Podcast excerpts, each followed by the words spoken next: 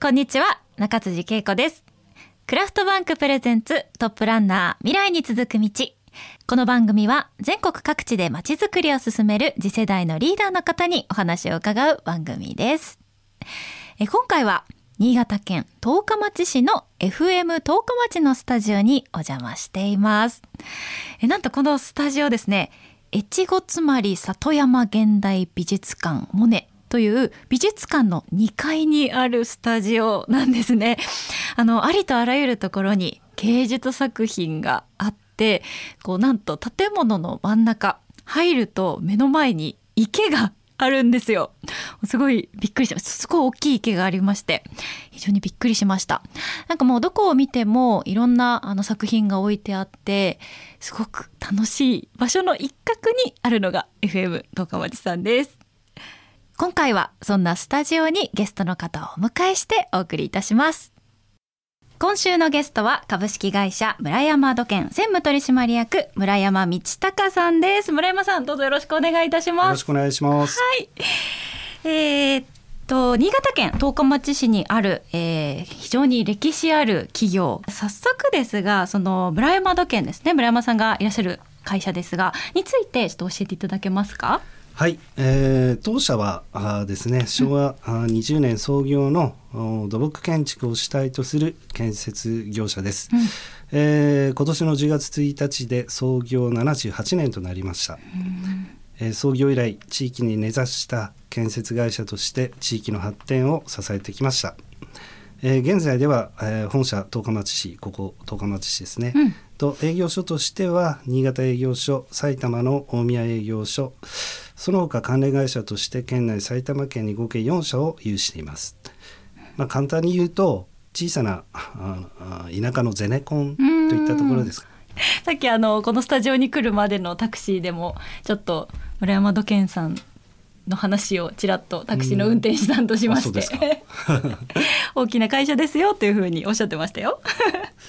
はい、そんなあの村山土健さんなんですがなんかこう、うん、特徴といいますかこうアピールポイントっていうか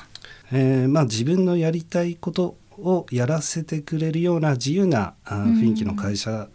なんじゃないかなというふうに思います。はい、例えば、まあ、建設業はどうしても資格や免許がないと、えー、従事できない業種でもあったりするんですけれども、うん、まあ、そういった資格試験をですね例えばまあ取得したいといった社員には、えー、時間的なことやですね業務的にも融通を聞かせてやったりもしています。うん。なんか建設業ってやっぱりこうなり手がこう減ってるみたいな現実がまああるとは思うんですけど未経験の方とかも結構いらっしゃるんですか？そうですね。まあまあ後でお話ししますけど、はい、私も未経験ですしつい最近入った若手もですね全く業界未経験の人間もえー、入ってます、うんうんうん、そういう方もこう安心して働けるというかそうですね、はい、バックアップ体制が整っている、うん、すごい安心して働けますよね。はい。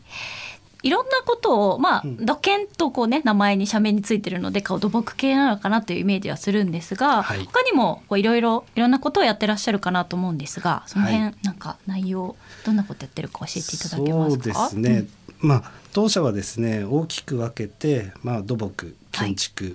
えー、森林、えー、基盤インフラ事業えー、あと不動産、まあ、ガソリンスタンドの事業に分けることができます。うん、まあ、主なところをですね説明すると、えー、まあ、土木建築においては、えー、公共工事はもちろんなんですけれども、うん、まあ、民間工事も受注しています。うん、まあ、建築においては、えー、一般住宅も手掛けています。当時はやはり日本でもですね有数の豪雪地帯で、うんえー、高床式の住宅ご覧になられました？えー、まだ見てない。見てないですか？気づかなかったです。すいません。見てなかった。雪が多いので、一、はい、階がだいたいあのコンクリートの車庫になってたりするんですね。はいはいはい。で、まあ あの昔は本当に2階の高さを出入りしてたような時代もあったんですけれども、今まあそういうような高床式な住宅も多くてですね、まあそういった住宅は大手のハウスメーカーさんあたりだとなかなか手が出しにくいのかなと。はいうんでですのでそういったところを補っているっていったところもまあ地場の建築業者のうん特徴かなというふうに思います。はい。エリアの特徴的な建物ですね。そうですねあとまあ 珍しくですね森林事業部も有してまして、まあ、主に人工林の間伐材の整備を行っています。まあ、森林の現場は本当に過酷でですね 今年もあの現場に行ったんですけれども、はい。もうブヨに襲われてですね顔中刺されて、えー大変なことになりました。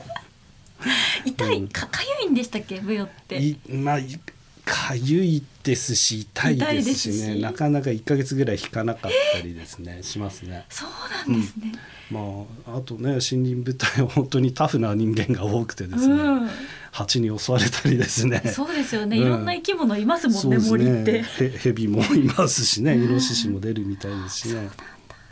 うん大変な現場ですね。ううん。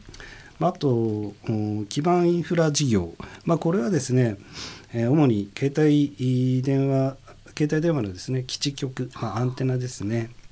あと EV 事業。あの、まあ、平たく言うと電気自動車の充電設備、うん、などのことをお当社では指しています。あそれが基盤インフラそうですね、はい。まあ、主に大宮営業所を主体に、えー携帯電話事業についてはやってるんですけれども、まあ各キャリアの携帯基地局の設置建設もそうですけれどもその他あのトンネルとか、はい。うん、そういったところも皆さんあの普段生活なさってる時にこのトンネルは携帯電話入るけど この電話は入らないとかあると思うんですけれども、まあ、そんなトンネルの中のお携帯の電波を飛ばしたりする工事もしてますね。確かに、うん。ねトンネルも確かにね長さもいっぱいあるからその長いトンネルでずっと電波通じないと大変ですもんね。不便ですよね。まあ、はいあとじ毎日のね事故の時とかもあ確かに大変ですしね。ネルの中で事故うんをしちゃって、連絡がつかないってなってしまいますもんね。そうですね。まあそういった ところもまあインフラ整備の一つとして、えーやっているとうん。あとまあ、えー先ほど申し上げました EV 事業についてはですね、まあ。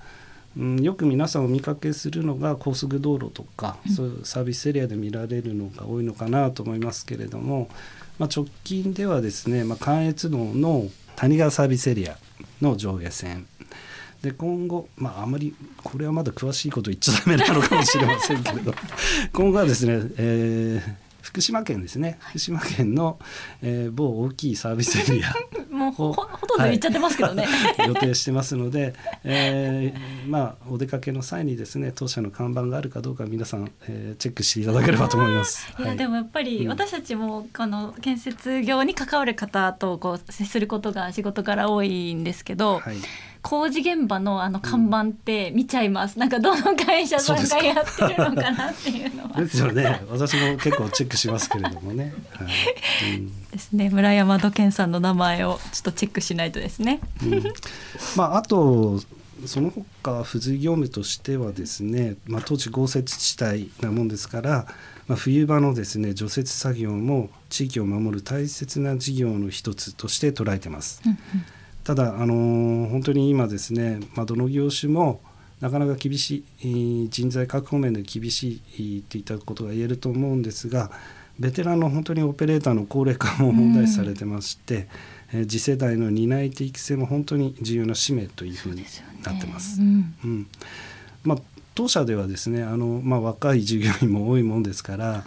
なかなかですねそのいきなりそのお除雪車重機に乗れと言ってもなかなかですね、えー若手は嫌がるんですよねあ怖がって。うんなので今新潟県十日町市の協力のもとにですねそういう若手を育成するために、まあ、駐車場を借り切ってその県とか市とかの、うん重機をですね貸していただいて、えー練習し、えーに担い手の育成もしているところです。へー。えその除雪のはい、機機械というか除雪車のオペレーションってうん。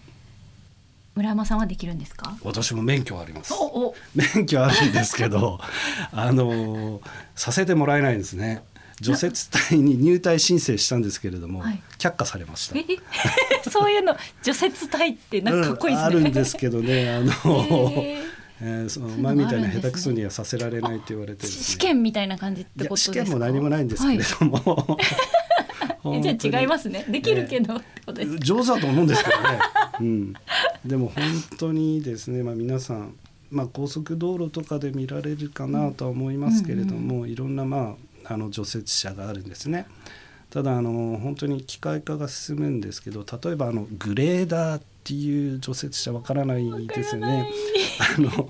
ブルトーザーのこの押すところが、はいうん、うん、そうですね。操縦席の下にあるっていうかですね、はいはい、そういうのがあるんですけれども、うん、昔は2人で乗っていたのが今1人乗りになってたりするんですね。うん、で昔は2人で乗ってればああだこうだって言って隣の人に教えてもらうことができるんですけども一人乗りなんですよ。なるほど、うん、でなおかつもう今ハンドルがないんですね。ハンドルがなくてあのここにあの両手でスティックみたいのがあってですね。えー、ガンダムみたいそうなんですもはやガンダムなんです。この全部足の下まで全部見えるんですけども、もうもはやガンダム状態でですね。えー、そういった面でなかなかその育成することがなかなか厳しいですね。一緒に入れないんですね。そもそも。だからそういったまあ駐車場安全を確保した上で、えー、若手を教えると。うん、そうじゃないといきなり、ね、道除雪しろって言ってもなかなか厳しいですからね。まあ、ちなみに 何センチぐらい積もるんですか？冬になると。そうですね昔は本当4メーターとか、えー、センチじゃなかったはい ですけどまあ確実に言えるのは1メーター以上は降るのは確実ですね。去年は小説でしたから、まあ、それでも1メーターぐらいはあったと思いますけれども。まあ常時ですよ。積雪は違うと思いますけど、はいはいはい、うん。重要なね仕事というかですよねこの地域においては。はい、えー、そんなところで村山さん実はこうもともとは別の仕事に疲れていたというふうに伺ったんですけども、ねはい、なんかこの今のこういった建設業というか村山土建さんにこう入られたきっかけっていうのは何だったんですか？そうですねまあ一言で言うと、まあ、社長のスカウトそうですね。スカウト。まあ社長はまあ親戚なんですけれどもね。そうなんですね、はい、親戚なんですけれども、まあそれまでは、はい、あの30年間ね、えー、地方の銀行の銀行員でした。あら、はい、はい、大転職ですね。大転職でもないのか。関わりは結構あったんですかね。建設業の会社さんとかとのお取引といいますかとかも。まあそうですね。まあ銀行員時代は あの本当にいろんなお客様とね接する機会も多かったので、うん、あらゆる業者あ業種の方ねまあ、決算書もそうですけれども、うん、はいね、接することができて非常に自分的には勉強になったかなというふうに思ってますね。うん、まあ銀行員時代はですね、本当にいろんな経験もさせてもらったし、えーまあ、中国大陸にもですね6年間行ってたりとかですね北京、はい、まあ、香港はちょっと違いますけど香港、うん、最後は、えー、満州の玄関口と呼ばれる大連というところにいました、うん、そうなんですね、はい、向こうで盲腸になったりですね、うん、であの本当にいろんなことがあって本が一冊書けそうなぐらいいろんなことがあったんですけど。じゃあまた別途じゃあそのね中国編で。そうですね。あの、うん、収録させてもらいましょうかね ラジオで。そうですね。まあまあそれはちょっとだいぶそれちゃいましたけれどもまあ、はい、えー、当社への入,、えー、きっかけ入社のきっかけは、うん、まあまあえーまあ、それまで佐渡島にいたんですけれども佐渡島の店にいたんですが新潟市内に転勤になったある日、うん、社長がひょっこりですねその営業店に来たんですね。その時にですねお前は将来どうするんだという話になりました、ね、そういや関係ないでしょと思ったんですけど。ご親戚とはいえ、まあまあそうですね。まあそんな話になって今まあここにいるような時代ですね。うんまあ、本当にあの先ほども申しましたけれども銀行時代はいろんなお客様に接する機会があってで本当に自社製品を売って売ってる会社さん。でその自社製品に、まあ、プライドを持ってるというか、ね、強みを持ってる熱心に語る経営者さんとか社員さんとかね、非常に羨ましく思ったんですよね。まあ、なんでかというと金融機関は商品、まあ、金融商品は大体横並びでうん、大体どこの銀行に行っても同じような商品しかないですし、まあ、形に残るものがないんですよね。うんうん。そんな中でやはり製造業さんもそうですけれども見えるものを売るっていうのは非常に憧れてた、まあ、まあそういったところで、まあ、かっこいいことは言いませんけど 言ってるよつもりつもりはないんですけれども まああのそういった面でも建設業もですね、まあ、地域に、えー地図にね残るような現場作品があるわけで、えーある種のやるやりがいを持てるのではないかと思ったことが一つ。そしてまあ生まれ故郷の十日町に戻れる戻ることっていうのも一つ。うん。でまあ最後に、まあね、30年間銀行員やってきましたけども全く違う畑で自分うんのやりたいことをやって挑戦し新たなことに挑戦したいなと思ったことがまああこの3つが主な、うん、理由ですかね。うん。まあ、今でも、おまあ、入社3年目ですけれども、毎日新しいことが結構あってですね楽しくやってます。それではここで一曲お送りいたしましょう。アビーチーで Without You